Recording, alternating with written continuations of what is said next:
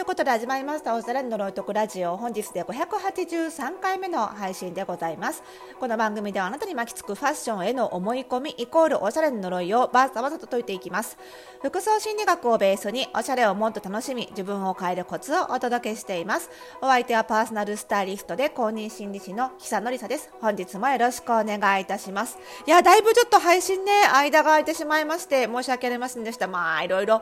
盛りだくさんだったんですよ、本当にこの間ね。はいまあ、年末なということでね、ただでさえ忙しいんですけれども、あのね、とにかく、なんか、研修、講演の依頼が、ご依頼が多い。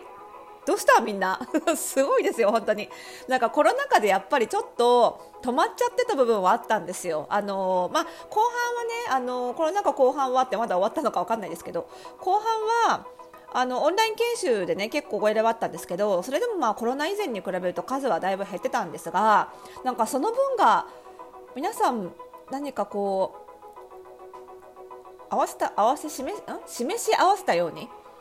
なんかこうまとまってドカンときましてですねちょっとてんやわんやでございますね。なんかご依頼から実施まで数週間みたいなのもあったりして 結構ね てんやわんやなんですけど内容もいろいろでね、まあ、私自体がいろいろやってるのであれなんですけどあのなんだろうな似合う服とかあの似合うカラーみたいなのを、まあ、企業内でこう福利厚生的にイベント的にやろうみたいな、まあ、そういういわゆるイメコン系のあのカリキュラムご希望だったりあとはそのカウンセリングの技術を教えてほしいっていう、まあ、小売店さんとか、まあ、美容サロン系ヘアサロン系だったりとかあとは、まあ、あの完全に心理系であのメンタルヘルス研修とかも結構やっぱり増えているので、まあ、いろんなあのテーマはそれぞれ違うんですけれども、まあ、企業様からのご依頼が増えててでその中で多いのが一番はビジネスカジュアル研修なんですよ。まあ、これまさにねコロナ禍がちょっと落ち着いてきて、まあ、みんな back to the office っていう感じ、まあ、喜んでる人もそうじゃない人もいらっしゃると思いますけれどもという感じでねあの、まあ、オフィスに戻ってきてもらうにあたり、まあ、これ以前のようにねスーツで戻ってこいとは言いませんと。あの働き方改革も含めてちょっと働きやすい格好にしましょうよっていう感じであの改めてビジネスカジュアル OK にしてオフィスに戻ってもらおうっていう企業さんがまあ多いんですよね。なのでそれにあたってじゃあどこまでのカジュアル OK にするっていうところの、まあ、決まり事を作るところから入らせていただくものもありますし今ある程度決まり事があるので、まあ、それに沿ってよりあのいいものを選択できるようにいい着こなしを選択できるようにあのノウハウを教えてくださいっていうご依頼も多いんですよね。でそのビジネスウェアというか、まあ、仕事場での服装が大きくカジュアル化したのって私がこの仕事始めてからこれが2回目のタイミングなんですよねこの大きなこう変わるタイミングというか潮目っていうのが。でね1つ目1回目はねあの2011年の東日本大震災の後にあの1回ぐわっとビジネスカジュアルがスーツを脱いでカジュアルに変える会社が非常に多かったんですよね。それはあの大震災の後に節電をしなきゃいけなくなりましたよね。そのタイミングであの夏にあのこれまでクールビズやってなかった会社も節電に伴ってクールビズを導入しますっていうところがすごく増えてで、まあ、それであの NHK のニュースなんかにもうちの研修を取り上げてもらったりしたんですけど、まあ、すごくビジネスカジュアル、まあ、その時はクールビズ研修が非常に多かったんですけどそれに次ぐ勢いかそれを越す勢いで今あのビジネスカジュアル研修が増えているというところですね。でまああのやっぱりもともとビジネスカジュアルだったんだけどっていう会社もあるしもうすでにねあの就業規則作ったんだけどとか叩き台は作ってみたんだけどっていう会社さんに関してはやっぱりねどうも規則を作ったんだけどなんかうまくいかない？そのビジネスカジュアルの規則が作りづらいスーツに比べてっていうことはご相談すごいよくいただくんですよね。でまあ、そもそもそのスーツって非常にルール化しやすい衣服なんですよ。もう、あのー、伝統的なフォーマルウェアってもう決まり事の上に成り立ってるので、まあ、それをそのまま、まあ、着物なんかもねこういう時にはこういうものを選んで着付けはこういう風にしてて決まってるじゃないですか。同じようにスーツもそうなのでそのマナーをそのまま就業規則にすればいいだけなんですけれども、まあ、そもそもビジネスカジュアルにするっていうことはやっぱりその着られる衣服の幅を広げようっていうことなのでなかなかなんていうのかなあの明文化して縛るのが難しい特にそのスーツと同じような感覚で例えばスーツの場合は、えーと、紺か黒かグレーとするとかね色は。であのスーツあのちゃんと襟付きのジャケットと、まあ、男性の場合にはねあの細身のスラックスにするとかねネクタイはするとかそういうふうにあのアイテム名で絞れるわけですよ。ノーネクタイは NG とかさ。このアイテムを使いましょう。このアイテムは NG ですっていうことを書けるんですけどビジネスカジュアルってそのアイテム名を羅列することでこれを着ていいですよっていうふうにそのアイテムを羅列することでは規則作れないんですよ。何かっていうとそのアイテム名で表現するものの中にもいろんな種類があるので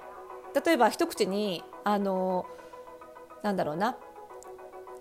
T シャツ OK ですよって言ったって比較的細身の T シャツはいいけど古着のボロボロの T シャツは着てほしくないなみたいなことがあったりするわけですよ。でもそれもアイテム名で表現すると一組に T シャツになっちゃうんですよね。だしニット OK ってしたところであのー、なんだろうなビジネススーツの中に着ても大丈夫なぐらいの薄手のねきれいめな目の詰まったニットならいいけどざっくりニットでだらんとした形のニットを着てこられたら困るなっていうのがあったりするわけじゃないですか。なのでアイテム名でしきれないんですよね。あのアイテム名でその就業規則とすることができないので別の切り口でその決まり事を作っていかなきゃいけない。もし就業規則で作るならね。なので、まあ、その辺の難しさがあってであのうちが就業規則その身だしなみのそのビジネスカジュアルのルール的なルール作り的なところから関わらせていただく場合にはアイテム名で縛ることはしないんですよ。あのファッションの3要素である色と形と質感っていうところで規則化していくんですね。色はこういう色だとカジュアルに見えるのでこうしましょう。こういう形だとだらしなく見えるのでこういう形を選びましょうってこれつまりスーツの場合はマナーだったんですけどビジネスカジュアルの場合のルールってマナーとか正解不正解ではなくってどういう印象を与えたいかによってこれを選んだ方がいいですよっていうガイドマニュアルみたいになるんですよね。だからその辺でも根本的に思想が変わってくるんですよね。なのでそのマナー会社さんファッションの専門ではないマナー会社さんではなかなか難しくて、まあ、結局そのなんだろうなその服でどういうコミュニケーションを取りたいんですかっていうことになってくるのでそこが決まっていないと何も明文化できないってことになってしまうのでやっぱり、まあ、そのどういうコミュニケーションを取っていくかそのコミュニケーションマニュアルというかマニュアルっていうのかな？なんかこうそうコミュニケーションのノウハウ本みたいなノウハウを明文化するみたいなまあ、そういう綺麗なプレゼン資料の作り方みたいな、まあ、そういうノウハウハウトゥーマニュアルと同じような感覚の就業規則を作らなきゃいけないってことになるのでそうなってくるとやっぱコミュニケーションですからファッションの専門知識はもちろんですけどやっぱり心理学的なところも分かんないとなかなかね規則作れないのでこれをねあの人事部の方にやってもらうっていうのはなかなか難しい、まあ、それはしょうがないと思うんですよね。だからもう腹をくくって何を着てもいいよっていうふうに個人に任せちゃうのかそれがちょっとどうしても解析的に難しいよってことであればやっぱりどういうコミュニケーションを服装で取っていきたいのか対外的なあの対外会社外の人と自社の社員がその外の人に対してどういうコミュニケーションを取ってほしいのかっていうことを考えてそこからそれをファッションに落とし込んでいくってことをねやらないとなかなかね難しいんじゃないかなというところがありましてなんで現状そういう研修を提供してるのがうちしかないのであのまあ、そういう意味でねかなりお問い合わせいただいているというところはあるんですけれどもね。はい、なので、まあ、あの例えば研修でどういう感じどういうことをやっていくかっていうとまずはその